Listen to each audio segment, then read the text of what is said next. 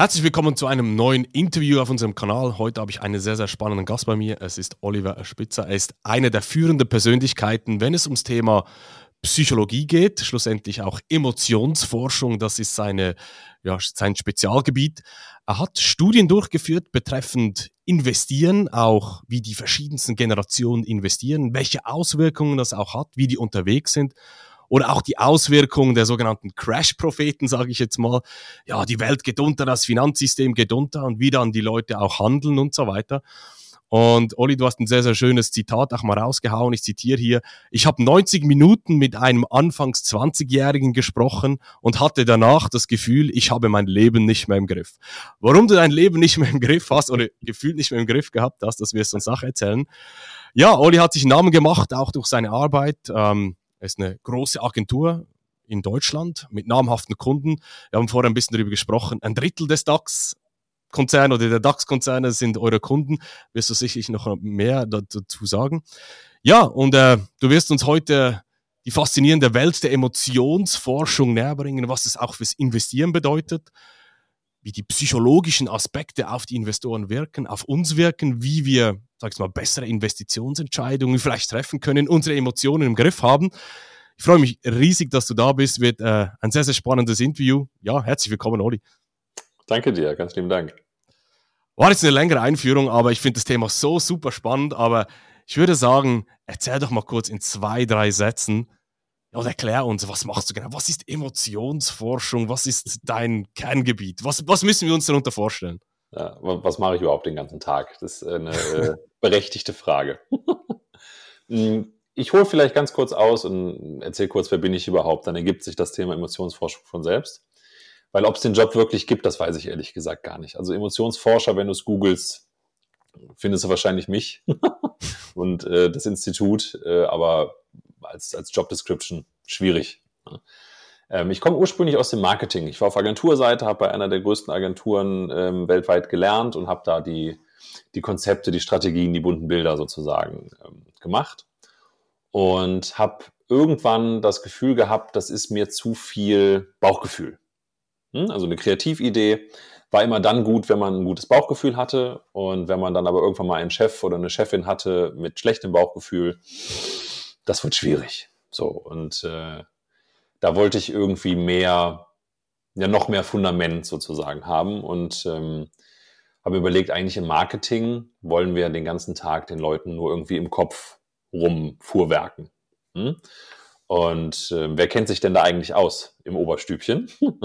und das war dann die Psychologie. Also das hat mich ins Psychologiestudium getrieben.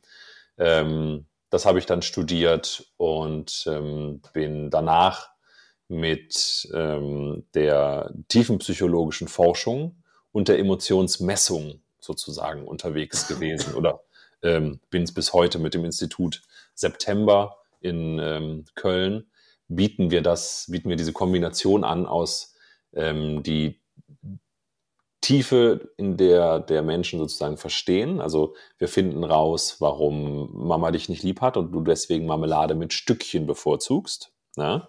Übrigens tatsächlicher Zusammenhang, aber das erzähle ich mal in einem anderen Podcast.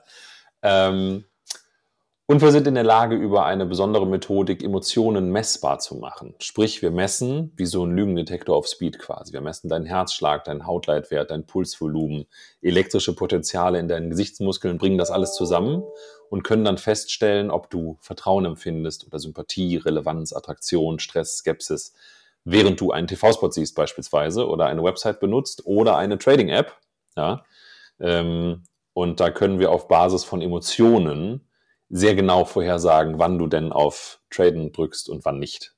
Ja? Okay. Also da ist ähm, super viel äh, Emotionales unterwegs sozusagen. Das ist nicht nur eine Kopfentscheidung.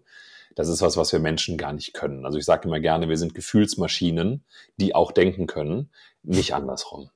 Ne, das okay. hat die Steinzeit so nicht, nicht vorgesehen, dass wir lange und gründlich überlegen, bevor wir handeln, ne, sondern wir müssen sofort funktionieren und das macht halt die, die Psychologie und Emotionen mit uns und nicht der rationale Verstand. Okay, also grundsätzlich ihr als Institut, wie gesagt, September in Köln sitzt ihr. Ich glaube, ihr habt 40, 50 Mitarbeiter um den Dreh rum oder noch ein bisschen mehr, weiß nicht mehr genau. Bisschen mehr. Wie gesagt, ja. ihr, ihr, ein bisschen mehr, sorry. also ihr, ihr unterstützt ja die großen Firmen eben sozusagen ins Hirn zu schauen, wie ticken die Leute. Und jetzt fragen sich vielleicht der ein oder andere äh, Zuhörer hier, ähm, ja, was hat das Ganze jetzt mit Investieren zu tun? Du hast ja äh, in verschiedensten Podcasts auch über Bitcoin gesprochen, über die Kryptowährung. Du hast, wie gesagt, Studien gemacht bezüglich, wie verhalten sich eben verschiedene Generationen bezüglich dem Investieren. Vielleicht kannst du mal so die High-Level-Sicht geben, was jetzt das Ganze mit dem Investieren zu tun hat. Hm. Also das, das, ein wichtiger Punkt ist der, von welcher Zielgruppe reden wir? Ja, also reden wir jetzt sozusagen von den Warren Buffetts dieser Welt, die wirklich im Detail wissen, was sie tun und versuchen, maximal nüchterne Entscheidungen zu treffen. Nein, wir reden von den normalen Leuten. Ja? Wobei normal mittlerweile, je nachdem, in welche Generation man schaut, sozusagen auch schon gar kein Kriterium mehr ist. Ja? Ähm, aber da komme ich gleich zu. Was wir, was wir tun oder was wir getan haben, ähm, ist zum einen, ich betreue äh, einige Kunden aus dem Finanzbereich, ja, also ich sage mal klassische Banken. Da lernen wir super viel darüber, wie Finanzen funktionieren und wie sich normale Leute ähm, mit dem Thema rumschlagen. Ja, und dass, ich sage mal, die Masse keine Ahnung hat, wie Geld funktioniert, das ist, glaube ich, jetzt kein Geheimnis. Ja, das, äh, da ist deine Zielgruppe sozusagen, hat sich da schon rausgearbeitet. Aber wenn jeder verstehen würde, wie Geld funktioniert, ähm, ne, wir hätten die Leute morgen noch mit Mistgabeln sozusagen auf den Straßen stehen, ähm, irgendwas in Brand steckend, weil das, dass das ja quasi nur ein Versprechen ist, auf das wir uns alle geeinigt haben. Äh, Gott sei Dank versteht das nicht jeder. ja?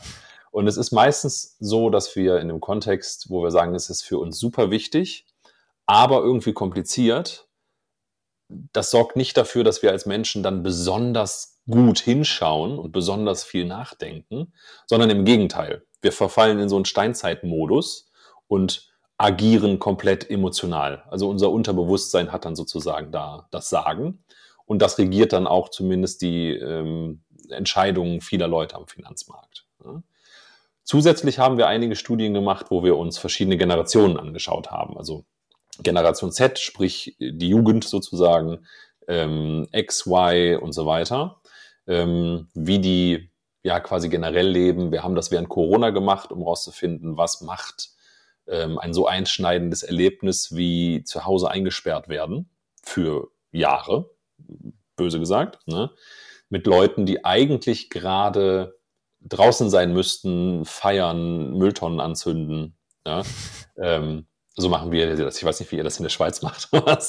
Bei uns hat man das mit 16 gefälligst zu tun. Ähm, und das ist ja eine Zeit, wo unser Charakter eigentlich gerade geprägt wird. Ja, und was uns ja ein ganzes Leben lang begleitet. Was macht das mit den Leuten, wenn der Charakter halt so unter einem ganz anderen Zwang geprägt wird? Wie, ähm, wie schauen die Leute in die Zukunft? So, und in diesem Kontext haben wir auch eine, eine Subgruppe der Generation Z gefunden. Das ist ungefähr ein Viertel der gesamten Generation, ähm, die wir die Welpen der Wall Street mal getauft haben. Weil für die Wölfe sind sie einfach noch zu jung. Ne?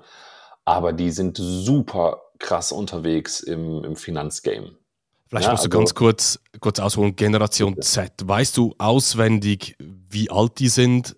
Respektive die Boomer, das sind ja die, glaube ich, oder die Babyboomer, das sind die, die jetzt 50, 55 sind.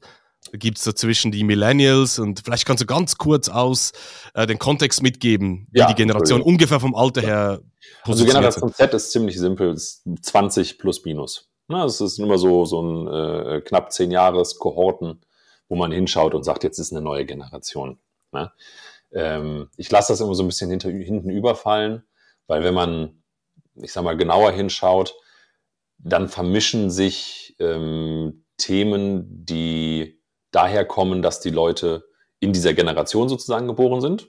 Ja, also die heutige Generation Z hat mit 16 ganz andere Möglichkeiten, als die Boomers mit 16 hatten, Internet und so, ja, brauchen wir nicht drüber sprechen. Ähm, das vermischt sich aber damit, dass sie einfach gerade 16 sind, beispielsweise. Ne? Also generelle Alterseffekte. Ähm, von daher, ich nutze Generation Z beispielsweise mehr so synonym für die, die jungen Leute, äh, 16, 17, 18, Anfang 20. Genau. Und da haben wir halt, wie gesagt, in, in deren ähm, Finanzsystem sozusagen reingeschaut und festgestellt, ähm, generell in dieser Generation, in dieser Altersgruppe, haben äh, 26 Prozent waren es ähm, Aktien. So, wenn man mhm. sonst auf Deutschland schaut, ich weiß es gar nicht mehr, sieben oder 17, aber auf jeden Fall deutlich weniger, ne, wenn man sich die Gesamtbevölkerung anschaut. Ähm, und von denen ähm, in dieser jüngeren Generation ähm, gibt es eine spezielle Subgruppe, ja, von denen dann 56 Prozent in Aktien unterwegs sind. Und die haben dann über 60 Prozent haben sie dann ETFs oder Kryptowährungen oder oder. Also die sind super aktiv im Vergleich zu Otto Norman und Lieschen Müller. Ja. Und das sind, wie gesagt, diese äh, Welpen der Wall Street, so haben wir sie genannt, die auch alle stündlich quasi in ihrer ähm, äh, Trading-App unterwegs sind, sich da umschauen, ähm, tun, machen, die auch größtenteils tatsächlich sehr informiert sind. Ja? Und daher kommt beispielsweise das Zitat, mit dem du mich am Anfang vorgestellt hast.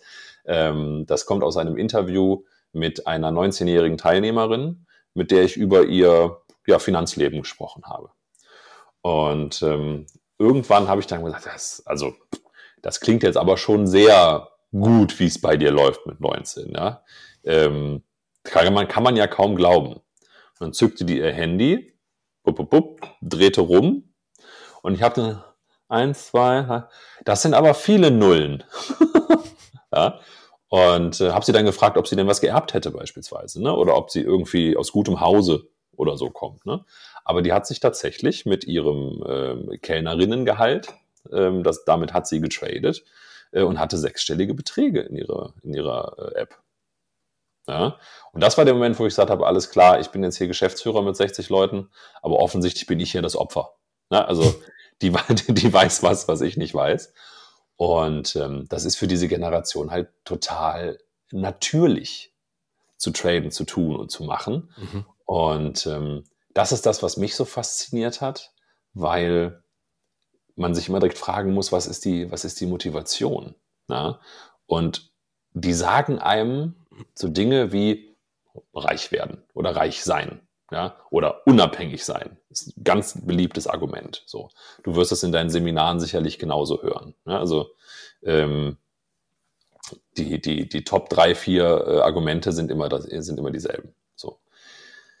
Was dann aber ein, ein, ein Psychologe als Reflex haben muss, ist diese eine Ebene tiefer zu schauen. Also wenn mir jemand sagt Unabhängigkeit, dann glaube ich das nicht sondern da möchte ich verstehen, okay, was, was würde es dir denn geben, wenn du unabhängig wärst? Oder wovon möchtest du denn unabhängig sein? Und so weiter. Und da stellt sich halt super schnell raus, dass diese ganze Generation dadurch geeint wird, dass sie auf den Weltuntergang warten. Manche okay.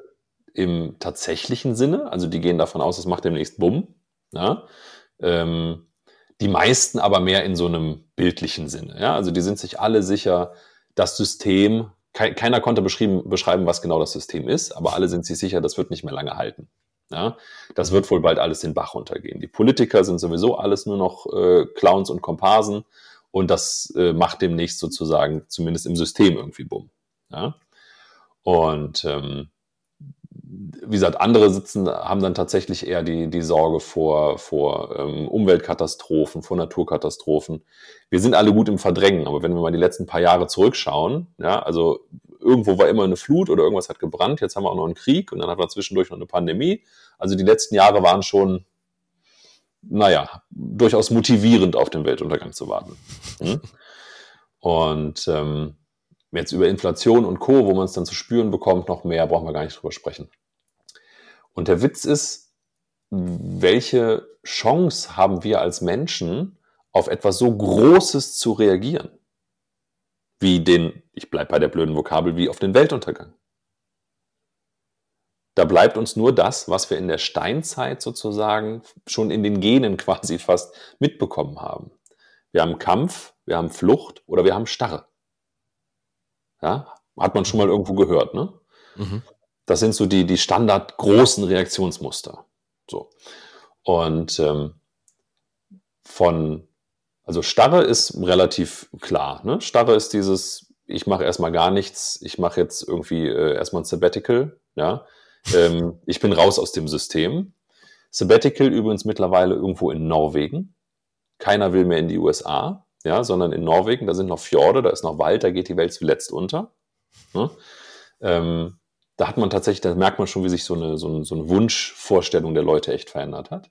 Mhm. Ähm, dann haben wir Kampf. Das sind dann die, ich sage es jetzt mal doof, die Greta Thunbergs dieser Welt, ja. Ähm, oder auch die, die sagen, ich klebe mich auf die Straße, oder, oder, ja, also die, die in aller Hilflosigkeit versuchen, trotzdem etwas zu tun. Ob mhm. das jetzt gut oder schlecht ist, will ich nicht beurteilen. Mhm. Ja, aber es ist Aktion, es ist was tun. Ja. Und dann gibt es die, und das ist wie gesagt ungefähr ein, ein Viertel der Generation, die eigentlich eine Flucht antreten wollen. Die also weg wollen von dieser Angst des drohenden Weltuntergangs. Aber wo kann, wohin kann man flüchten, wenn es um sowas geht? Ja, mhm. Norwegen, da sind ja schon die Sabbaticals, das zählt nicht mehr. Ja, ich kann nur nach vorne flüchten. Ich flüchte in den finanziellen Erfolg. So. Und das klingt jetzt irgendwie so, ja, kann man nicken, aber das muss man sich auf der Zunge zergehen lassen. Die, der, der Wunsch nach finanziellem, nach finanzieller Unabhängigkeit, nach Reichtum im extremen Sinne, ja, ähm, ist eine Angst. Es ist eine Fluchtreaktion. Denn wenn die Welt dann den Bach runtergeht oder wenn das System dann den Bach runtergeht, dann habe ich keine Ahnung, was danach kommt, aber ich bin mir sicher, es wird Gewinner und Verlierer geben. Und das Einzige, was ich tun kann, ist mich irgendwie auf diese Gewinnerseite flüchten. Mhm. Mhm. Und da kommt dann diese ganze Aktion hinterher. Deswegen sind die so ähm, hoch interessiert an den, an, den, an den Finanzthemen. Deswegen ähm, verbringen die da so viel Zeit mit. Deswegen, äh, das, das geht so weit, dass man sagen kann, deswegen muss eine für die Generation Z gemachte Trading-App muss mindestens im Sekundentakt neue Informationen reinflackern lassen, mhm. weil ich sonst diese, dieses Gefühl der Beruhigung, ich tue was, ich bin aktiv, nicht mhm. bekomme. Und, und, und. Da, darf, darf ich da, sehr, sehr spannend, darf ich da kurz einhaken? Also, ihr habt diese Studie gemacht, mhm. wo ihr verschiedene ähm, Altersgruppen analysiert habt. Da habt ihr gesehen, bei den ganz Jungen, da, da ist extrem viel los bezüglich Investieren. Die sind neugierig, die sind aktiv, die sind teilweise auch ja, jetzt im Fall von dieser jungen Frau, wo du geschildert hast, die ist auch profitabel unterwegs, sind ja nicht alle profitabel unterwegs, oder? Nur weil man investiert.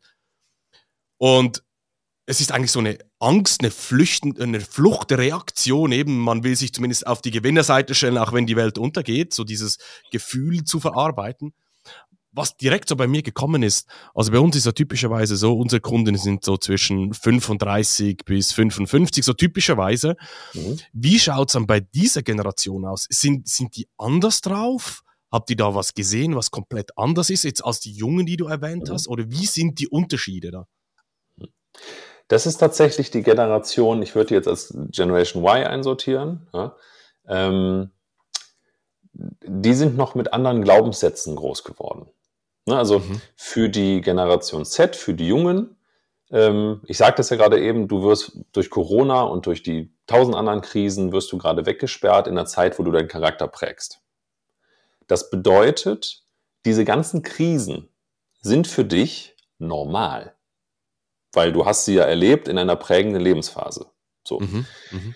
Die, die das Glück haben, Ü30 zu sein, in Anführungsstrichen, ja, mhm. ähm, die, wir wurden noch in einer anderen, in einer anderen Zeit geprägt. Wir sehen diese ganzen Krisen und warten und hoffen, dass sie vorbeigehen und es danach wieder normal wird. So, das ist ein Riesenunterschied. Ob dieser Weltuntergang für dich normal ist oder ob du sagst, das ist, wenn das mal durch ist, kommen wir zurück zu normal. Ne? Hat aber am Ende eine ähnliche Konsequenz. Ähm, nur kleiner also in der, ich sage jetzt mal Ü30 einfach, ja, ähm, sind es viel weniger, also auch prozentual viel weniger, die Aktien haben, viel weniger, die sich überhaupt für das Thema Geld interessieren. Also da müssen wir so nicht mal über Krypto sprechen, ja. Ähm, aber diejenigen, die das tun, tun es natürlich sozusagen mit, ähm, zumindest anfangs mit, mit mehr Startkapital. Mhm. Ja? Mhm. Aber ähm, mit Glaubenssätzen. Und da sind wir jetzt auch noch gar nicht bei Krypto, sondern wenn du einen oder eine normal geprägte Ü30 Frau oder Mann, egal, fragst, ja, ähm, was sie so vom Thema Geld hält. Was glaubst du, bekommst du zu hören? Und ich rede jetzt nicht von deiner Zielgruppe, sondern von, du fragst irgendwen auf der Straße. Mhm. Was, was, was Geld ist für sie, respektive was sie von Geld halten. Ja, genau. Wie wichtig ist dir Geld? Genau. Also ich glaube, das sind sehr, sehr viele Glaubenssätze da im Sinne von Geld ist schlecht, ähm, Geld regiert die Welt, Geld macht nicht glücklich, all diese negativ behafteten Aussagen, die man halt so kennt. Und äh, investieren ist schlecht, weil kann es genau. verlieren. Man lieber auf Sparbuch, hat man früher schon immer so gemacht, so diese Dinge. Genau, ja. Und dann kaufe ich mir ein Eigenheim, das ist sicher. Ne? Genau. Ähm, das ist eine gute Anlage. Ähm, aber das, das ist schon viel zu, viel zu detailliert quasi. Also wir hören vor allen Dingen so Dinge wie, ich werde eh nicht reich. Mhm. Mit dem bisschen, das ich zum Sparen oder zum Investieren habe, komme ich eh nicht voran. Mhm. Man braucht richtig viel Geld, um am Aktienmarkt irgendwelche Schnitt, äh, Schnitte zu haben. Ja? Ähm, und dann tatsächlich dieses Runterdampfen der, der, ähm, der Erwartungshaltung im Sinne von Geld macht eh nicht glücklich und so, was du gerade schon gesagt hast. Ne? Ähm, das heißt, da gibt es ganz, ganz andere Glaubenssätze zu überwinden. Und das ist was, was ich beispielsweise an, an Bitcoin und Kryptowährungen generell, Bitcoin vor allen Dingen, so super spannend finde. Die größten Banken dieser Welt kriegen die Leute nicht motiviert, Aktien zu kaufen, ja, weil die Leute diese Glaubenssätze haben. Ich werde eh nie reich. Ja. Mhm. Bitcoin lacht über diese Glaubenssätze, weil jeder kennt die 100 Millionen Dollar Pizza. Ja, jeder hat schon mal von irgendwem gehört, der über Nacht zum Fantastilliardär geworden ist, äh, weil der mal 70 Cent in Bitcoin gesteckt hat. Ich übertreibe ein bisschen. Ja? Aber dieses Versprechen von märchenhaft reich über Nacht, ja, und dann noch mit, mit Beweisen dahinter, ja, weil es immer mal wieder wer geschafft hat, sozusagen. Ja, also da kann ja selbst Lotto nicht mithalten. Das ist, das ist der Wahnsinn und das ist deswegen so wirksam, weil es diese Glaubenssätze, wie gesagt, einfach überspringt. Und dann kommt ein Bitcoin gar nicht vor wie investieren. Und das ist auch in dieser Ü30-Zielgruppe ein großer Punkt. Ähm, investieren ist immer ein Erhalten, ein, ein Absichern und so weiter. Ja? Ähm, über Risiko und, und Sicherheit und so und Risikoprofit brauchen wir jetzt gar nicht, gar nicht sprechen. Ne? Mhm. Ähm, aber das machen wir auch emotional so ein bisschen. Und da geht es auch wieder um Altersgruppen. Noch ältere Alter, also ich sag mal 50 plus, da geht es mittlerweile schon wirklich drum, da muss im Zweifelsfall nicht mehr aufgebaut werden, sondern da geht es darum, den Status quo zu erhalten. Ich nenne es immer so gern die Memory Card für mein Leben. Ja? Mhm. Das ist das, was Generation X aufwärts sozusagen haben möchte. Es muss nicht mehr werden, aber es wäre schön, wenn es trotz Weltuntergang nicht weniger würde. So. Mhm. Aber gerade die Ü30-Generation ähm, steckt so dazwischen. Ja, es ist noch nicht genug, dass man nur erhalten müsste, aber man ist auch noch nicht ganz so im Ich habe nichts zu verlieren wie ein 20-Jähriger. Ja, man steckt genau dazwischen. Das merkt man auch bei Themen wie der, wie der Work-Life-Balance und Co. Ja. Ähm, die, die Gen Y ist halt aufgewachsen mit Glaubenssätzen, wie wenn ich, wenn ich nur hart genug arbeite, dann werde ich es schon irgendwie schaffen. Ja, also ganz anderes psychologisches Mindset sozusagen, mit dem die, die Generation ausgestattet ist, ähm, die dann bei dir sozusagen äh, Zielgruppe, Zielgruppe mhm. ist oder in die, in die Seminare und in die Ausbildung kommt. Mhm. Wie wirkt sich das jetzt emotionsforschungstechnisch jetzt aus? Also wenn wir so diese Gruppe nehmen, die zwischen Stühlen und Bänken sind, oder? Mhm. Ähm, die du erwähnt hast. Ja. Wie, wie, wirkt sich jetzt das bei denen aus? Aber das finde ich sehr, sehr spannend, was du gesagt hast, nämlich dass das merken wir auch bei uns immer wieder mal, ähm, dass, dass wirklich dieses Investieren, gut, unsere Zielgruppe, die hat typischerweise schon Portfolio, die haben auch Aktien, die haben Immobilien, die nehmen jetzt halt die Kryptowährung noch mit rein, weil es halt ein, ein, ein Portfolio-Booster ist sozusagen. Oder du kannst mit einem kleinen Anteil, kannst du dein äh, Portfolio boosten und so weiter, aber das würde jetzt hier zu weit führen, oder? Aber respektive... Ja, und, Entschuldigung, lass mich da, da kurz mhm. reingrätschen. Mhm. Ähm, du nimmst Bitcoin rein, ja, weil es ein Booster ist. Mhm. Aber auch, ich habe es letztens so frech gesagt, ich habe gesagt, Bitcoin ist ein bisschen wie der liebe Gott. Mhm. Dran glauben hilft. Mhm. Ja? Und zwar doppelt. Das mhm. eine ist, du hast jetzt schon eine gewisse Beruhigung, weil du sagen kannst, ich habe etwas in meinem Portfolio, das wenn das alte System den Bach runtergeht, immer noch mhm. funktioniert. Mhm. Ja? Deswegen ist es auch so wichtig, ich muss Kryptowährungen, vor allen Dingen Bitcoin, ich muss das null verstehen. Ja, ich muss nicht mal was von Blockchain gehört haben. Ähm, es reicht, dass das in jeder Pore nach neuem System riecht. Ja? Und mhm. je mehr ich dran glaube, dass das alte System den Bach runtergeht, umso motivierter bin ich, irgendwas zu haben, was Teil des neuen Systems ist. Mhm. Das ist eine riesen Herausforderung, die die ganzen klassischen Banken haben. Das ja. heißt, es ist nicht nur der Boost, sondern du mhm. kannst tatsächlich so, auch, auch wenn es das riskanteste ist, du kannst nachts ruhig schlafen. Mhm. Plus, deswegen sage ich, Glauben hilft doppelt. Mhm. Wenn dein Glaube denn der richtige ist, ja, und mhm. Bitcoin wirklich mhm. irgendwann mal dann die ne, 600er Marke sozusagen überschreitet, dann hast du auch noch das märchenhaft Reich äh, Versprechen im Hintergrund. Ne? Also wenn es soweit ist, wartet das Himmelreich. Also da ist mehr dahinter als nur ein, ich sag mal, durchdacht, durchdachter Baustein im Depot.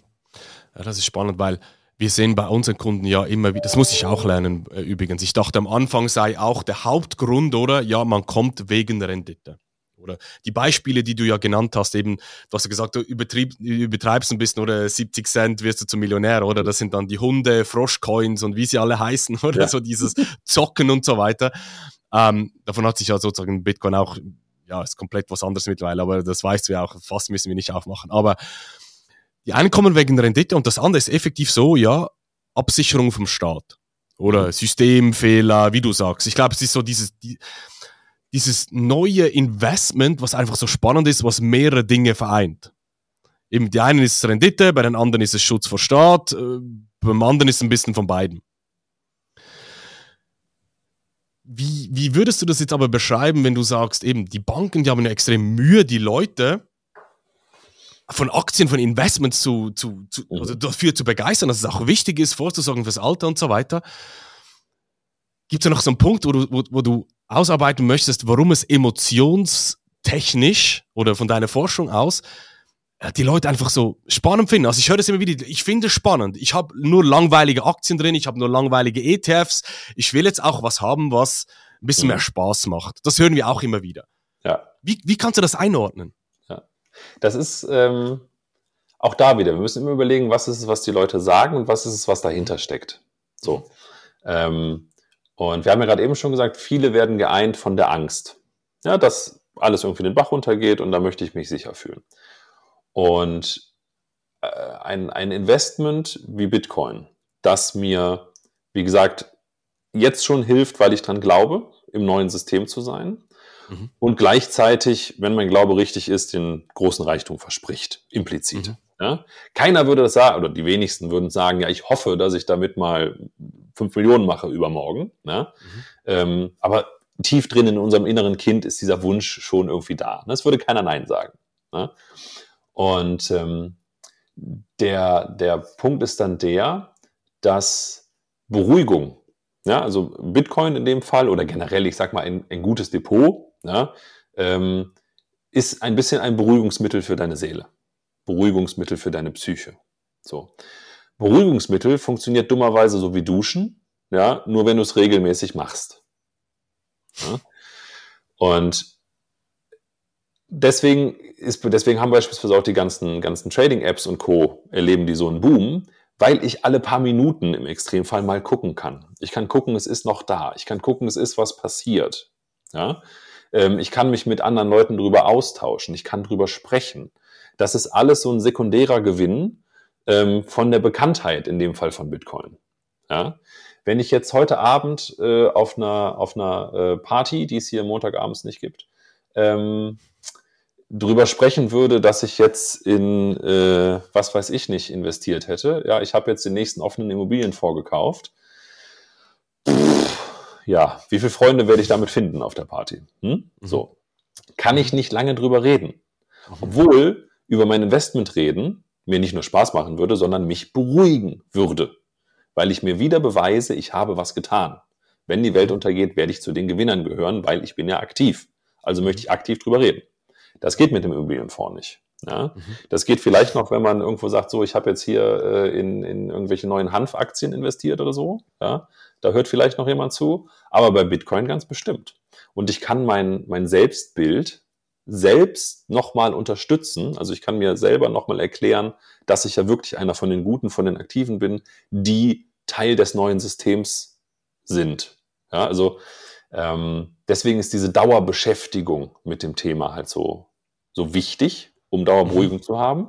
Und das kann Bitcoin natürlich hervorragend. Ne? Also, Aber das, das, ist ein, ist ein auch sehr, sehr guter Punkt, diese, dieses Beschäftigen, permanent reinschauen. Mhm. Also was wir unseren Kunden auch in, de, in der Academy immer wieder mitgeben, dieses eben, du musst nicht täglich aktiv sein, du musst nicht täglich was rumdrücken, das Im brauchst du nicht. Ja. Genau, im Gegenteil, also hin und her macht Taschen leer, das haben wir auch schon viele gehört. Also wir, wir traden ja auch nicht, wir, wir haben ja mittel-langfristige Strategien, die wir, die wir ja. mitgeben, oder? Weil genau dieses Traden, erstens, es macht, es ist aufwendig, es ist teuer, es ist, es, du wirst nervös, kannst nicht mehr schlafen, all diese Dinge, oder?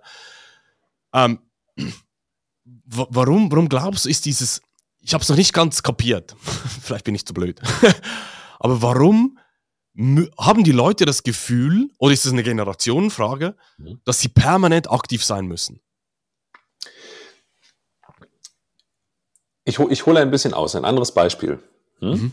Ähm, wir durften mal eine schöne Studie machen, da ging es um Banking-Apps. Ja, also äh, oder verschiedene Dinge, die du halt mit deiner Bank, äh, Bank machst. Was machst du so täglich, was machst du nur ganz selten und so weiter. Und es gab eine, einen schönen Insight. Ähm, die Leute sind teilweise mehrfach täglich in ihrer Banking-App, nicht auf dem Laptop, sondern es ist immer die App, ja, machen die auf, machen die nach fünf Sekunden wieder zu, haben nichts getan. So, mehrfach täglich. Und da, pff, was ist da los?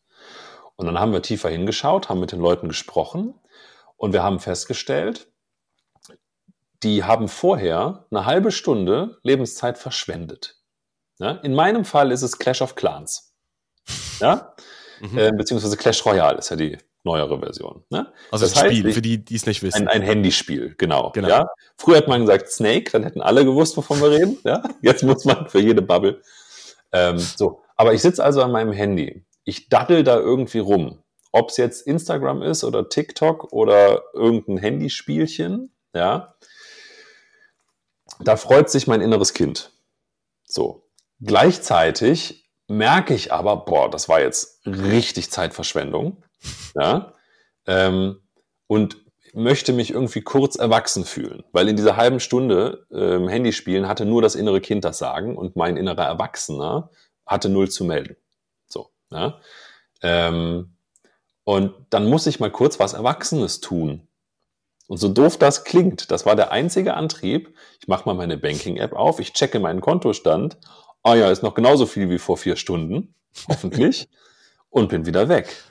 Einfach nur, weil mir, weil das dem ein Gegengewicht war zu meinem kindlichen Verhalten, das ich eine halbe Stunde lang vorher hatte.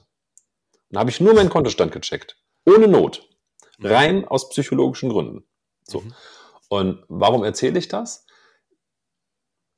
Selbst wenn ich, wenn ich eine, eine Buy-and-Hold-Strategie habe, ja, und wenn ich sage, ich gucke auf gar keinen Fall hin, ja, oder ich tue auf gar keinen Fall was, brauche ich trotzdem zwischendurch die Absicherung. Ich brauche, wie gesagt, wie Duschen regelmäßig. Ich brauche dieses Gefühl, ich habe was getan. Weil, Weltuntergang, auf der Gewinnerseite stehen. Ich habe gelernt, Gerade die Generation Ü30 hat gelernt, ich komme nur dann auf die Gewinnerseite, wenn ich was tue, wenn ich dafür arbeite. Ne? Und mein Geld für mich arbeiten lassen, das kennen wir aus der Steinzeit nicht. Das ist nicht in uns drin. Ja, es war nicht, dass wir haben, oh, jetzt habe ich ja einen Korb voll Beeren und den stelle ich dahin und morgen sind dann da mehr Beeren drin. Das gibt's nicht. Da sind wir nicht. Deswegen befriedigt uns das nicht. Ja, aber ich tue was und wenn es nur hingucken ist alle 20 Minuten. Ja, und mir vielleicht ein bisschen Sorgen machen oder mich mit jemandem drüber unterhalten. Also aktiv sein, obwohl ich eigentlich gar nichts tue. das ist dann sozusagen da die hohe Kunst und das ist psychologisch sehr, sehr befriedigend. Ja, und deswegen ist es auch in so, so Banking-Apps beispielsweise oder in, in Trading-Apps so wichtig, dass je nach Generation möglichst schnell viele Infos reingeflattert kommen. Ähm, weil wenn ich da jetzt nur alle fünf Minuten oder einmal am Tag, Gott bewahre, ja, ein Update bekäme, da hätte ich ja nicht das Gefühl, dass sich da was bewegt, dass da, dass da genug Action drin ist. Also Action nicht im Sinne von Risiko, sondern im Sinne von mhm. Aktivität, Bewegung. Mhm, mhm. Okay, spannend. Super spannend. Also, ja, du musst ja was tun. Mega, mega. Ja, ja, ja genau, genau. Auf die Gewinnerseite. So, ich habe da jetzt einmal gekauft und dann habe ich ein Jahr lang nichts mehr gemacht. Mhm. Da habe ich es doch nicht verdient, sozusagen, im wahrsten Sinne des Wortes. Okay. Wie, wie würdest du jetzt sagen, kann man als Investor diese, wenn man sich jetzt ertappt fühlt sozusagen, oder man merkt, uh, ja, ja klingt so ein bisschen ähnlich wie bei mir, ich habe auch so gewisse Züge, habe ich auch mhm. schon gemerkt, oder? Ähm, was würdest du jetzt sagen, weil für mich klingt das ein bisschen negativ alles, oder? So schlecht hier, oh, ich fühle mich schlecht, ich muss hier schauen und so weiter, oder? Ich sage einfach, wie es bei mir mal so mhm, rüberkommt, ja. oder? Siehst du da gewisse psychologische Fallen auch? Ähm, ja, die man vermeiden könnte. Also beim Investieren generell, aber vielleicht auch bei den Kryptowährungen. Es ist tatsächlich schwierig, weil das, das ist das Schöne an unserer Psyche. Ähm, sie, sie ist sozusagen mächtiger als wir. Also äh, ich kenne, ich behaupte mal, so ziemlich jeden Werbetrick, den es da draußen gibt. Ja, ich weiß genau, wie ein Supermarkt aufgebaut ist, damit ich, äh, also man geht immer am Anfang erstmal durch den frische Bereich und Gemüse und Co. Ähm, dann werfe ich mir zwei Äpfel und eine Banane in den Korb. Dann hat mein äußerer Erwachsener das Gefühl, ach, jetzt habe ich aber was Vernünftiges getan. Und dann kann ich danach reinhauen. Ja, weil mein inneres Kind sagt dem Erwachsenen dann so, du hast jetzt hier deine zwei Gürkchen, ähm, gib mal Vollgas. Ne? So. Mhm. Das weiß ich. Kann ich was dagegen tun? Na, es geht so. Ja? Also da kommen tatsächlich so langweilige Ratschläge wie eine Nacht drüber schlafen. Ja? Mhm. Oder eine Liste schreiben. Ja? Was sich äh, bewährt hat, ist, ähm, wenn, man, wenn man von sich selber weiß, dass man die Aktivität sucht. Und das ist gar nichts Negatives, mhm. ne? sondern das mhm. ist ja auch, das ist dasselbe, was uns früher aus der Höhle rausgebracht hat. Ne? Ähm, wir hatten Angst vor der Situation, wie sie ist, also haben wir sie verändert. Das ist was Gutes. Ne? Mhm. Ne? Ähm, aber was sich da, wie gesagt, bewährt hat, ist beispielsweise, viele haben beschrieben, sie haben ein Investmentkonto und ein Spielkonto. Mhm. Ja, mhm. also dass man sagt, da liegen jetzt, keine Ahnung, ich sage irgendwelche Zahlen, da liegen jetzt 5000 Euro und die liegen da sicher.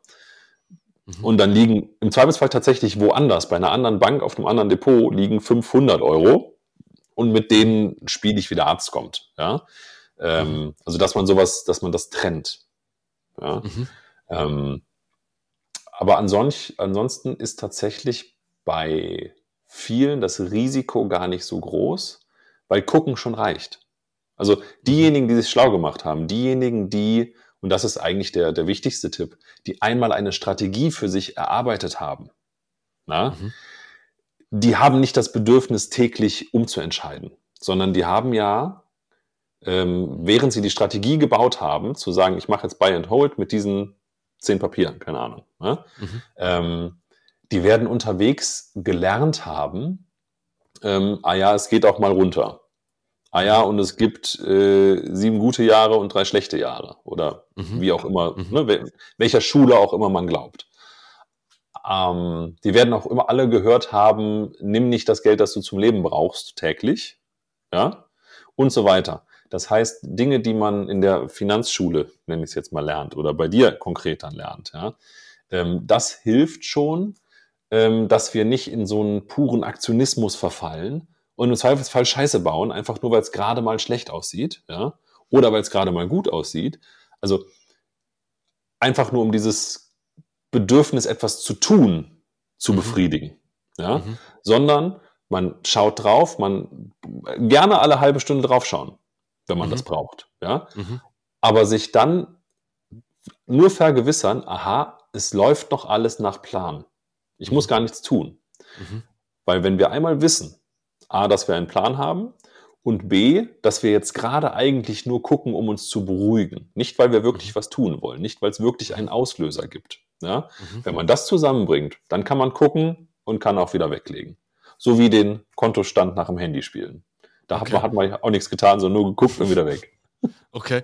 Okay, also ich probiere das mal ein bisschen zusammenzufassen. Also das heißt, wir, wir haben in uns drin, oder die Psyche, die ist so stark, dass sie uns zu gewissen Schritten bewegt. Oder jetzt bei den Elternpersonen ist es so, ja, ich, ich muss was tun, damit ich zu den Gewinnern gehöre. Genau. Da, und ich habe dann vielleicht noch Lebenszeit verschwendet, ich fühle mich schlecht, ich muss jetzt hier mal reinschauen, ob alles noch okay ist. Äh, muss was Erwachsenes noch, tun. Ja. Genau, was Erwachsenes tun.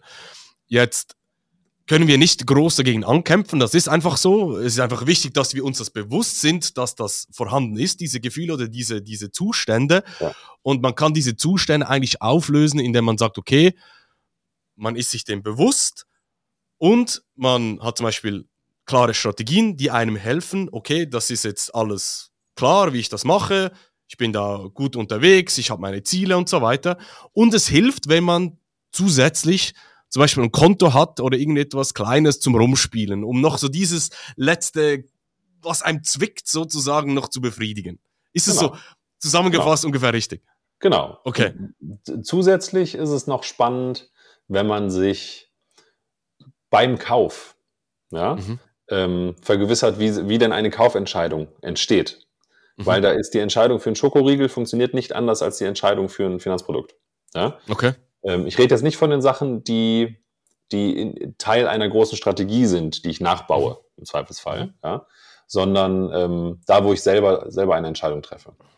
Weil, ähm, egal wie vernünftig wir sind und egal wie, wie intensiv wir uns mit einem Thema befassen, wir können uns niemals alle Optionen anschauen, weil es gibt einfach zu viele Optionen. Ja? Selbst wenn ich sage, ich möchte mir jetzt mit ETFs ein, ein Weltdepot nachbauen, selbst dafür gibt es ja schon wieder tausend Optionen. Mhm. Obwohl es eigentlich nur ein Weltdepot geben könnte. Also mhm. irgendwann platzt einem der Schädel mhm. und man kann einfach gar nicht alles verarbeiten. So. Mhm. Deswegen müssen wir uns bewusst sein, dass unsere, unser Unterbewusstsein, unsere Psyche, unsere Emotionen letztendlich, ähm, an jedem Entscheidungs- und Kaufprozess beteiligt sind, weil sie einfach viel mehr Daten verarbeiten können, als unser Bewusstsein das kann. Ja?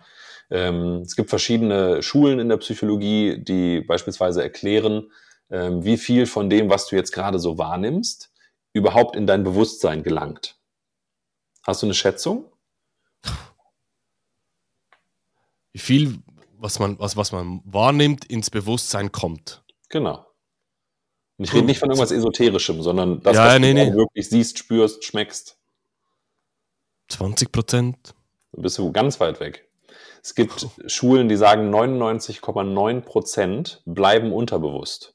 Ah ja? Wow. Und dann, Achtung, gibt es welche, die sagen, Leute, Leute, Leute, das ist falsch. Es sind 99,9999 Prozent, die unterbewusst bleiben. Wow, okay. Ja? Ich sage, die können sich gerne streiten über die Kommastellen. Die Grundbotschaft ist klar. Es ist 0, irgendwas. Und die Konsequenz, wenn du, Verzeihung, wenn du ähm, alles bewusst wahrnehmen würdest, ja, wäre nicht irgendwie Beautiful Mind und du hättest jetzt den klaren Excel-Durchblick, ja, sondern allein die, ähm, die, die Nervenenden an, an meinem Hintern, hm, die gerade wahrnehmen, ich sitze auf einem Stuhl. Das ist so viel Information, das würde reichen für einen epileptischen Anfall. Es ist kein Scherz, ja. Was auf unsere Netzhaut ankommt, wir würden sofort zuckend auf den Boden fallen, weil unser Bewusstsein das gar nicht verarbeiten kann. Ja? Und dann reden wir uns aber ein, auch diese Entscheidung für ein, egal ob äh, Schokoriegel oder Finanzprodukt, habe ich jetzt bewusst getroffen. Das geht gar nicht. Es ist sofort eingefärbt. Es ist eingefärbt davon, wie es sich anfühlt. Es ist eingefärbt davon, was für ein Mensch ich sein möchte. Wenn du jetzt eine Empfehlung gibst und du bist für mich vorbildlich, das ist ja, ja, der hat sich mit Finanzen viel befasst und dann, dann färbt das meine Entscheidung ein. Ja?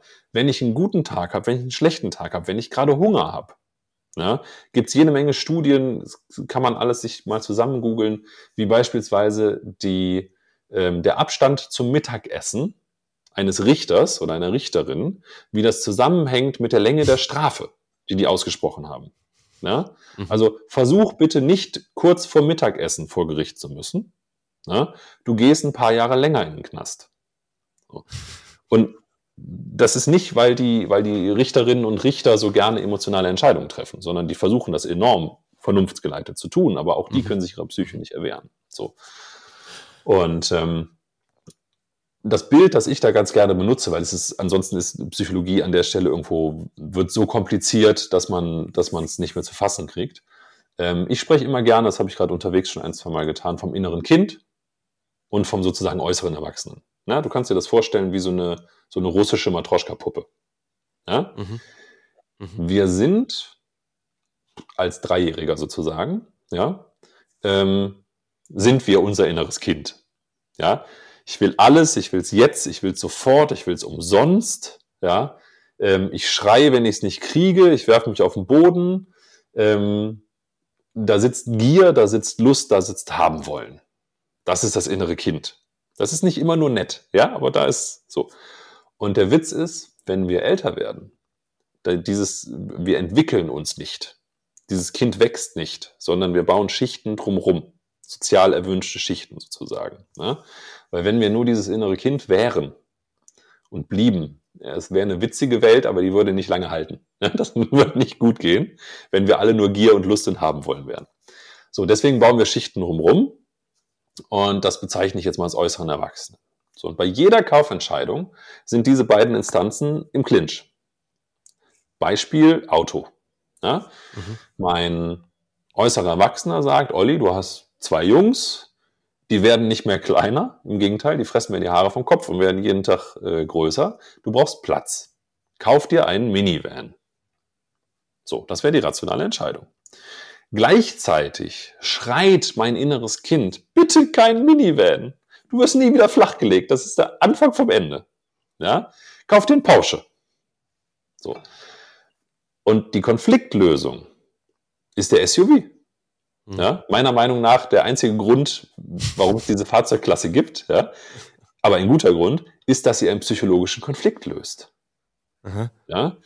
Und für meine neueste Schicht, die ich entwickelt habe, meine neueste rationale Schicht vom äußeren Erwachsenen, muss es auch noch E- oder zumindest Hybrid sein. Mhm. Ja? So. Das heißt, das Produkt löst einen psychologischen Konflikt zwischen innerem Kind und, und innerem äußerem Erwachsenen. So. Mhm. Und die Frage kann man sich bei Finanzprodukten auch gerne mal stellen. Welchen psychologischen Konflikt löst jetzt gerade dieses Finanzprodukt im Vergleich zu einem anderen? Ja, ist es ein ETF, ist es eine Krypto? Ähm, spielt wahrscheinlich die Tatsache, dass sich das moderner anfühlt als ein offener Immobilienfonds. Ja, wahrscheinlich spielt das eine Rolle in der Lösung meines psychologischen Konfliktes. Es geht nicht nur um irgendwelche Performance-Zahlen sondern mein, auch mein inneres Kind will etwas von dem Investment haben. Und das versteht keine Zahlen, das rechnet nicht nach. Ja? Mhm. Also sich dessen bewusst zu sein, kann auch schon den einen oder anderen Kauf mal fördern oder ausbremsen sozusagen. Ne? Wenn man sagt, ich mache das jetzt nur weil. Fühlt mhm. sich gerade total modern an und jetzt habe ich Shiba Inu Coin, ähm, weil ich mein, mein inneres Kind davon träumt, den nächsten Bitcoin-Hype mitzunehmen. Mhm mhm. äh, den es damit aber gar nicht geben wird. Ne? Also da lässt sich vielleicht das ein oder andere ja, runterfahren. Es, es, es, klingt, es klingt jetzt so ein bisschen für mich, dass wir eigentlich komplett lost sind. Wir sind, unsere Psyche sind wir aus, wie soll ich sagen, ja, wir haben keine Chance gegen die. Äh, die, die, die veranlasst uns zu, weiß ich was, zu machen oder eben auch nicht. Und dass eigentlich null rationale Entscheidungsfindung dahinter steckt. Also das ganz am Anfang auch gesagt, die, die Warren Buffett oder, oder die mhm. Otto-Normal-Investoren. Ja. Ähm, wenn wir das mal ein bisschen rauszoomen und sagen, okay, das ist bei uns Menschen so, dann müsste ja Warren Buffett und die SAR-Investoren, die müssten ja auch so geprägt sein, oder? Also ja. das heißt, wir alle, wir alle Menschen sind, werden beeinflusst von der Psyche, haben keine Chance, wir sind, wir sind verloren. Wir kommen alle aus oder? derselben Evolution raus, ja. Also die genau. Evolution hatte jetzt ja ein paar, paar Tage Zeit, uns zu prägen. Ne? Und die hat uns allen relativ ähnliche Mechaniken mit auf den Weg gegeben. Ja. Und so ein Warren Buffett zum Beispiel oder irgendein Star-Investor, ähm, glaubst du, die gehen an einen, an einen Deal ran, ohne dass ihr Selbstbild eine Rolle spielt? Also könnten die genauso gut verlieren wie ich zum Beispiel? Niemand interessiert sich für mein Finanzleben. Ähm, ich habe keinen Track Record, den ich, dem ich irgendwem zeigen muss. Ich bin nicht berühmt dafür, so ein toller Investor zu sein. Ja, und wenn ein Warren Buffett äh, in der Welt dafür berühmt ist, ja, wie sicher, ich nenne es jetzt einfach mal doof so, ja, wie sicher er ist, ja, er ist die sichere Bank, ähm, meinst du nicht, er wird den ein oder anderen Deal, wo er sagen würde, boah, so im stillen Kämmerlein, eigentlich ja, aber nee, ist mir dann doch zu riskant, weil mein Selbstbild steht ähm, auf dem Spiel. Nicht bewusst, aber mhm. das fließt dann ja, rein. Ja, ja, eben, deshalb sage ich, der, der, ist auch, der ist auch seiner Psyche, seinen, seinen Gefühlen, seinen, was er erlebt hat. Äh, mhm. Ja, der, der, der kann nicht dagegen ankämpfen. Also der ist da, da hat auch keine Chance. Deshalb sage ich ja, wir sind, egal ob du Warren Buffett bist oder Otto Normalverbraucher beim Investieren, du bist deiner Psyche ausgesetzt. Du hast keine Chance. Du bist der, du bist der Mechanik deiner Psyche ausgesetzt. Mhm. Aber welche, welcher Input reinkommt, das hast du in der Hand. Und das ist der große Unterschied. Lieschen Müller und Otto Normal befassen sich mit ihrem nächsten Urlaub wahrscheinlich 150 mal länger als mhm. ihr Leben lang mit dem Thema Finanzen. Ja? Jeder mhm. äh, äh, in deiner Community ja, tickt da genau anders. Also mhm. sich mit dem Thema zu befassen, sich anderen Input reinzuholen, bis sich Dinge anders anfühlen. Das ist wild. Also ich habe selber irgendwann mal bin ich über diese Zeile gestolpert. Ähm, du, du musst an den Punkt kommen, an dem äh, es sich schlechter anfühlt, eine Chance zu verpassen, als einen Fehler zu machen. Mhm. So. Und ähm, das ist was, wenn man, wenn man das, wenn man oft genug sich damit befasst, indem man selber investiert, indem man selber was bewegt, indem man da tausend Bücher zu liest, in deiner Academy ist, äh, YouTube leer guckt und so weiter, ja, dann fühlen sich manche Dinge irgendwann anders an.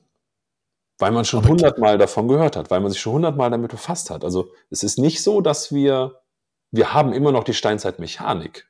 Ja, Punkt. Da können wir nichts, rein gar nichts gegen tun. Ähm, aber der, der Input, das haben wir in der Hand. Und dann, damit verändern wir nicht nur Wissen, sondern auch, wie sich Dinge anfühlen, wie sich beispielsweise ein Produkt, eine Investmententscheidung Entscheidung anfühlt. Aber dann sehe ich das, sehe ich das falsch oder kannst, du mir gerne zurückpushen, oder? Ähm, es, es klingt für mich, wie gesagt, wir, wir sind da komplett ausgesetzt der Psyche. Wir müssen uns selber bewegen, damit wir von außen andere Informationen bekommen. Mhm. Wir lernen daraus sozusagen, kommen in einen anderen Gefühlszustand oder unsere Psyche bringt uns in einen anderen Gefühlszustand, worauf wir dann wieder eine andere Handlung tätigen. Oder so, so, so verstehe ich den Weg, ja. zumindest mal. Ja. Ähm, grundsätzlich ist, ist das positiv oder negativ? Wie würdest du das, wie würdest du das einschätzen? Also, weißt du, wenn du sagst, ich meine, ich sehe Investieren als etwas sehr, sehr Positives. Warum? Ja. Ähm, ja, kannst mir, kannst dir mehr leisten, eben all diese Ziele, die Leute halt haben, äh, es macht Spaß, äh, ja, Geld kann glücklich machen bis zu einem gewissen Maß, es kann dir mehr ermöglichen, was auch immer. Also genau. ich sehe das als etwas Positives. Ähm, Und dachtest du das mit sechs schon? Ja, mit sechs. Ich weiß nicht mehr, was ich vor zwei Wochen zu Mittag gegessen habe. Aber das ist was, das man hat sich das antrainiert. Ja? ja. Das ist wie, wie ein guter Wein. Ja, niemandem schmeckt der erste Wein. Ja, das ist immer bitter und bäh und man hat Pelz auf der Zunge. Ja, aber man trainiert es sich an. Und so wie du Geschmacksknospen trainierst, kannst du auch Emotionen trainieren. Nicht die Mechanik, in der sie entstehen. Mhm. Ja, es ist immer ein psychologischer Konflikt. Mhm. Es ist immer die Bewertung der Gesamtsituation. Und ob du Hunger hast oder nicht, wird immer auch eine Rolle spielen. Ja, so. Mhm. Also du hast auch immer Einflussfaktoren, die du gar nicht auf dem Schirm haben kannst. Ja, aber ähm, aber ist jetzt das Investieren was ja. Gutes aus deiner Sicht oder was Schlechtes? Das Investieren per se, also äh, da verlasse ich jetzt meine Disziplin als Psychologe, weil, keine Ahnung, ähm, psychologisch gesehen hilft es, mit Ängsten klarzukommen, auf eine, wie ich glaube, äh, gute Art und Weise. ja? ähm, es ist ein Riesen, es ist ein absolutes Risiko, wenn ich es nicht mit System mache, wenn ich es nicht mit Verstand mache und wenn ich, wenn ich mich verzocke. Ja, weil dann ist da der, der, der Weg zur, zur Spielsucht in Anführungsstrichen nicht weit. Ja. Mhm. Kann man Glück haben, kann man Pech haben. Es gibt gute Zocker, gibt schlechte Zocker. Hat mit Psychologie dann wenig zu tun, sondern es ist dann mehr das goldene Händchen. Ja. Wenn ich es mit System mache, also ich sage mal so, wir haben, ich gehe nochmal zurück in diese Generation Z, weil da haben wir, habe ich halt den konkreten Vergleich. Ja ähm, diese Subgruppe, die wir als Welpen der Wall Street ähm, identifiziert haben, ne? ähm, die haben nachts, glaube ich, ruhiger geschlafen äh, als die anderen. Na?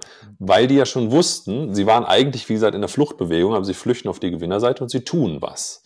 Und beim Investieren habe ich das Gefühl, dass das, was ich tue, das ist, ist ein Kampf, den ich gewinnen kann.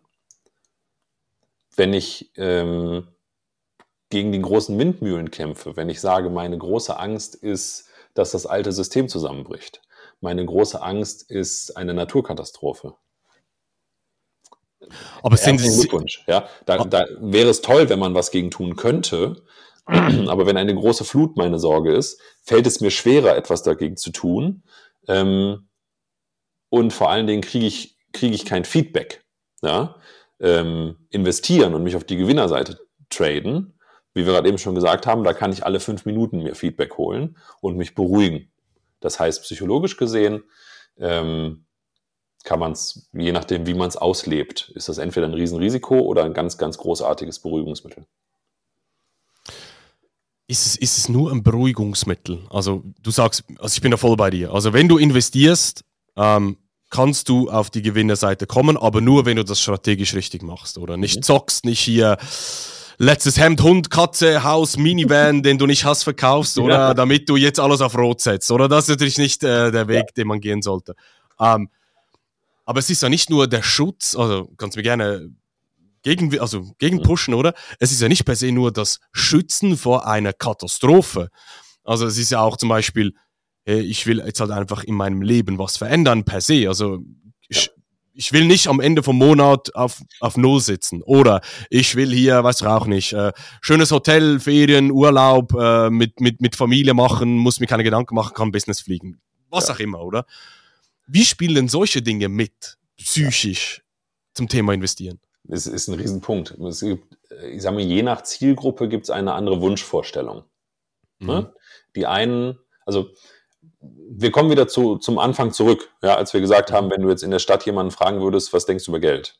Ja? Mhm. Wenn du jetzt in deiner Community fragen würdest, wo schon die Leute hoffentlich nicht mehr sagen, ja, Geld stinkt und reich werde ich eh nicht, ja, mhm ähm, sondern da schon ein, ein anderes Mindset aufgebaut haben, mühsam. Ja. Ähm, da wirst du trotzdem andere Antworten kriegen. Äh, was ist denn ein Idealszenario? Ja, die einen wollen die einsame Insel, äh, die nächsten wollen sich nur sicher fühlen, aber sonst keine Veränderung.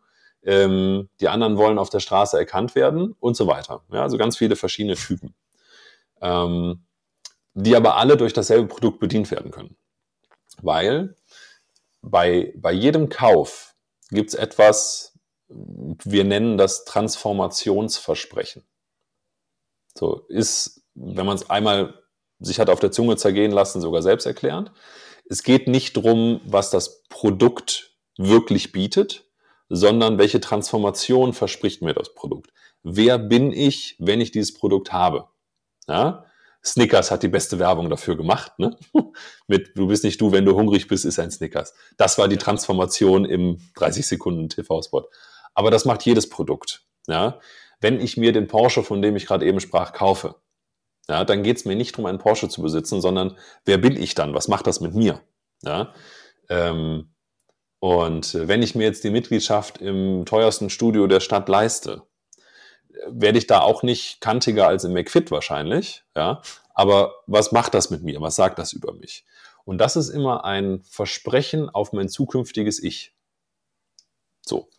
Und das steckt nicht nur in, in Snickers und Autos, sondern das steckt auch in Finanzprodukten.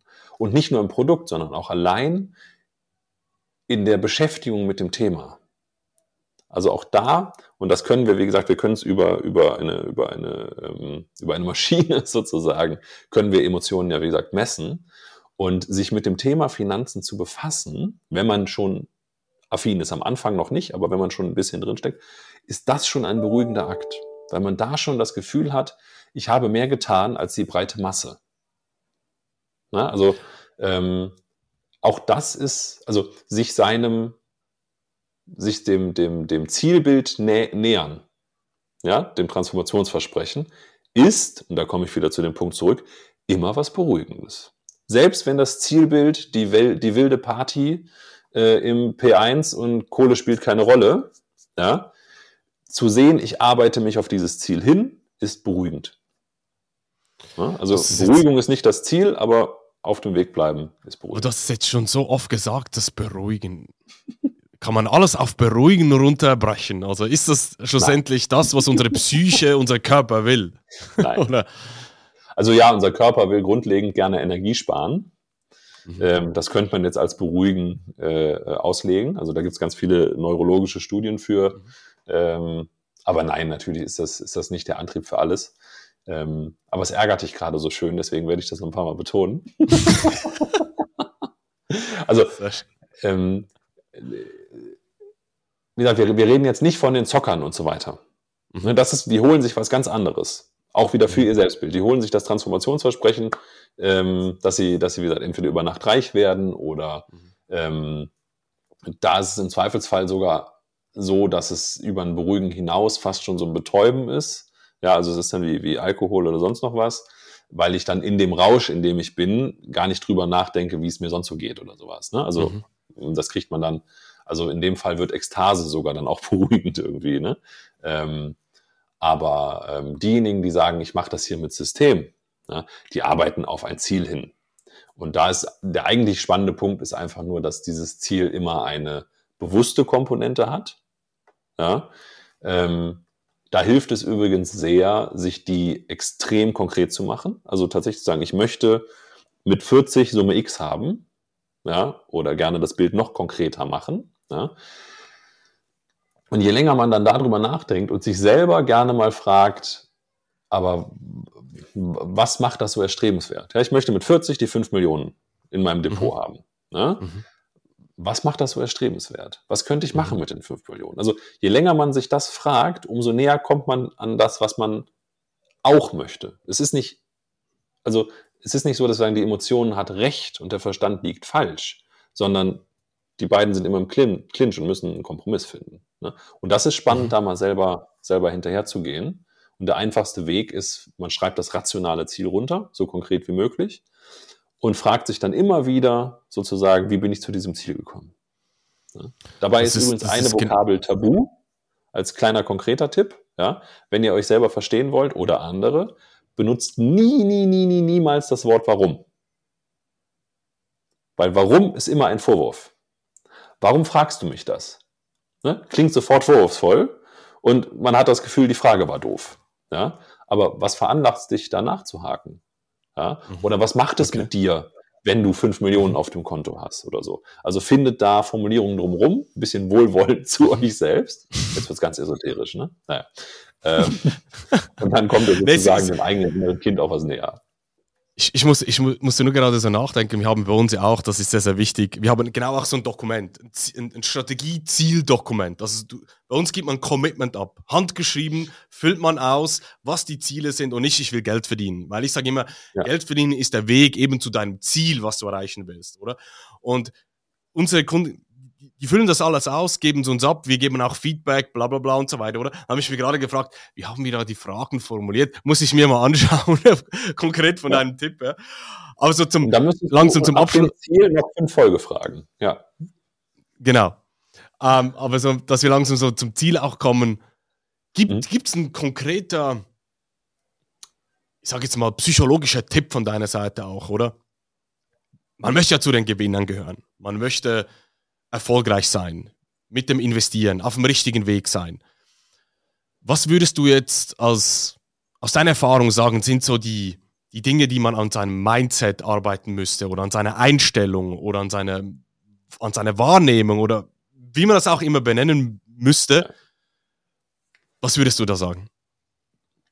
Also ich würde sagen, dass das Wichtigste und immer der erste Schritt, total langweilig, ist sich bewusst werden, wie man funktioniert. Ja, also die Tatsache, dass die Emotionen da immer eine Rolle spielen, das ist nichts Gutes, das ist nichts Schlechtes, das ist einfach so. Ja? Ähm, und wenn man sich dessen bewusst ist, gibt einem das die Chance, vielleicht im Kaufmoment, nenne ich es jetzt mal, so einen halben Schritt zurückzugehen. Ja? Oder sogar zu überlegen, was machen die Emotionen der anderen vielleicht und deswegen erst recht einen Schritt nach vorne zu gehen. Ja? Das würde, wird auch funktionieren. Und ähm, ein ähm, anderer Punkt ist, die, wie, das, hat, das hatten wir gerade beim Thema Ziele schon, ja, zu schauen, was ist eigentlich mein innerer Antrieb, ne, nicht nur mein faktisches Ziel, sondern was ist mein innerer Antrieb, weil nichts ist schlimmer, als wenn man inkonsistent ist. Das kann man psychologisch super schlecht verarbeiten. Es gibt tausende ja, Biases, Denkfehler sozusagen, die in uns hart verkabelt sind, neuronal, die uns beispielsweise Informationen, die unserem Weltbild entsprechen, besser verarbeiten lassen als Informationen, die unserem Weltbild nicht entsprechen. Ja, also rein neuronal kann ich Dinge, an die ich eh schon glaube, besser sehen, ja, als so. Ähm, das ist ein ganz wichtiger Punkt, dass man sich das vor Augen führt. Und wenn man das einmal hat, dann würde ich sagen, man muss sich viel, viel, viel, viel, viel mit dem Thema beschäftigen. Ich nenne es jetzt einfach mit dem Thema Finanzen. Ich will es gar nicht mhm. zu, zu eng machen. Einfach mhm. viel, viel, viel damit beschäftigen, weil es Fakt ist, dass wir gegen unsere Steinzeitprägung ankämpfen müssen. Ne, wir waren gerade eben bei dem Bild, mit dem da steht ein Korb mit Beeren und die Beeren sollen jetzt für mich arbeiten. Das ist nicht, nicht natürlich, sage ich jetzt einfach mal in Anführungsstrichen. Ja? Das heißt, wir müssen immer gegen eine Prägung, die in uns steckt, irgendwie ein bisschen anarbeiten. Ne? Deswegen gilt da, viel hilft viel. Mal ein Buch lesen, am besten der größte Crash aller Zeiten kommt nächsten Dienstag oder so. Ähm, das wird uns nicht beruhigen, das wird uns nur bekloppt machen. Ne? Mhm. Und wir müssen alle, und ich nehme mal an, diejenigen, die das hier hören, haben es hoffentlich sogar schon hinter sich, durch dieses berühmte Tal der Tränen müssen wir einmal durch. Also es wird erstmal unsicherer und fühlt sich alles noch schlimmer und noch unmöglicher an, ja, bevor es dann wieder besser wird, bevor sich Dinge dann plötzlich normal anfühlen. Man merkt in seinem Freundeskreis, wenn man äh, dann über Finanzen spricht oder sowas, ähm, und plötzlich die Augen groß werden. Ja, ich habe das beim, beim Thema äh, Steuer, Steuertipps sozusagen. Ja, da gucken mich immer alle an, als wäre ich irgendwie betrunken ähm, weil ich dann Dinge als Allgemeinwissen voraussetze, von denen die Leute noch nie was gehört haben. ja. Ähm, es ist wahrscheinlich, als würdest du mir jetzt dann äh, Strategien erklären und ja, für dich ganz normal und fühlt sich normal an. Mhm. Für mich fühlt sich das dann nach Raketenwissenschaft an. Ja? Mhm. Ähm, und deswegen würde ich es noch nicht tun. Und dessen muss ich mir bewusst werden, dass gerade gar nicht die Sache selbst gruselig ist, sondern mein fehlendes Verständnis, meine fehlende Beschäftigung mit dem Thema Finanzen ja, oder investieren, das ist das, was mir dieses schlechte Gefühl im Bauch gibt. Das ist das, warum es sich gruselig anfühlt. Nicht, weil investieren eine schlechte Sache wäre. Und da heißt es dann durchhalten, ja, durch dieses Teil der Tränen durch, bis es sich irgendwann normal anfühlt. Ja, und dann ähm, machen, machen, machen, viel hilft viel. Okay, sind jetzt sehr, sehr viele Informationen gewesen, weil wir sind jetzt über eine Stunde, oder? Ähm, also wenn ich das so einen kleinen Recap, also Zusammenfassung mache, dann ich, ich versuche das nochmal irgendwie ein bisschen runterzubringen. Ähm, Wie Glück, ich schreibe mit, ja. Also wie gesagt, wir sind unsere Psyche ausgesetzt. Ähm, wenn man aktiv ist, dann hilft es definitiv, dass man sich zuerst einmal, oder man muss sich bewusst sein, dass wir der Psyche ausgesetzt sind. Ähm, wir können das bewusst wahrnehmen, wir können das auch ins Positive drehen, sage ich jetzt mal, wenn wir uns auch wirklich damit beschäftigen und nicht so in ein, in ein Zocken reinkommen, oder? Und das bedeutet aber auch, dass sich das am Anfang ein bisschen komisch anfühlt, weil man die Informationen noch nicht hat, die es eigentlich braucht, eben dieses Tal der Tränen, wo man durchläuft. Und mit klarem Fokus, klarem Ziel, klaren Strategien, auch wissen, was man mit der Zeit aufbaut, durchschreitet man eigentlich dieses Tal der Tränen und kommt dann eigentlich sozusagen in der normalen Welt an, wo sich das Investieren normal anfühlt und man sich seinen Zielen nähern kann, was sich dann schlussendlich wiederum positiv auswirkt auf einen persönlich. So, genau, und das ist, du hast, die wichtigste Vokabel hast du ähm, so lapidar nebenbei gesagt, wie es sich anfühlt. Ne, wir mhm. müssen uns immer bewusst sein, dass es darum geht, wie es sich anfühlt. Und wenn wir ein Ziel haben, können wir uns fragen, was für ein Mensch müsste ich eigentlich sein, für den es sich normal anfühlt, Summe X hin und her zu schieben und nicht hinzuschauen oder so. Ne? Mhm. Also da wieder, wenn wir das Ziel definiert haben, können wir von da aus einmal ein bisschen esoterisch, ja, ähm, vielleicht mit dem Rum in der Hand oder so, aber auf die Gefühlsebene gehen und schauen, was muss ich da eigentlich tun? Weil das wird immer krass vernachlässigt mhm. und deswegen bricht man dann im Zweifelsfall mal ab oder kommt doch von der Strategie ab oder arbeitet sie nur halbherzig aus, weil du gibst mir halt den Zettel und den muss ich jetzt ausfüllen, aber wirklich verstehen, wofür ich ein Ziel brauche, tue ich noch nicht. Ne? Also mhm. das emotionale muss da mitgenommen werden. Guter Punkt, guter Punkt. Ja, Oli, wo, wo findet man dich? Also wenn man jetzt sagt, ich will jetzt hier meinen Supermarkt optimieren, ich will meine Trading-App optimieren oder ich will die beste Warren Buffett Investmentstrategie finden. ja, wo, findet, wo, wo findet man dich? Also während der Warren Buffett äh, ähm, Strategie ruft mich bitte nicht an. Also wenn ihr sie habt, schickt sie mir. Ähm, genau. Ansonsten, ihr findet mich selbstverständlich auf äh, september-online.de. Das ist die Firma, das ist das Institut. Ihr findet mich auf LinkedIn als Oliver Spitzer und ihr findet mich auf ähm, Instagram als äh, spitzer.o. Da kam ich wohl ein bisschen spät. Klassiker. Äh, ich werde natürlich alles unterhalb auch verlinken, also da findet ihr alles, äh, könnt ihr direkt euch auch mal bei Oli melden, wenn ihr ja wie gesagt, euer Business, was auch immer ihr habt, optimieren wollt, psychologisch und so weiter und so fort. Und wenn ihr euch äh, ja fragt, wie können wir euch unterstützen bezüglich Strategien, eben, dass ihr das auch äh, richtig angeht, dann am besten unter marksteine-consulting.ch das kostenlose Erstgespräch bei uns buchen. Dann schauen wir mal, ob und wie wir euch hier unterstützen können. Genau. Ja, Olli, ich glaube, wir könnten das noch Stunden, Stunden äh, weiter diskutieren. Ich danke dir viel, viel mal für deine Zeit. Ich bin gespannt, wie die Reaktionen sind auf dieses Interview. Hier ist mal was anderes auf unserem Kanal. Können wir dann vielleicht dann die Punkte aufnehmen und dann ein zweites Interview in Zukunft mal machen. Aber vielen, vielen herzlichen Dank für deine Insights. Sehr, sehr spannend und für deine Zeit. Gerne, ganz, ganz lieben Dank. Und lass uns Fragen sammeln und dann gehen wir auf das eine oder andere noch tiefer ein. Um, unbedingt. Zusammen. unbedingt, genau. Also, macht's gut zusammen. Schreibt in die Kommentare die Frage und macht's gut. Tschüss zusammen.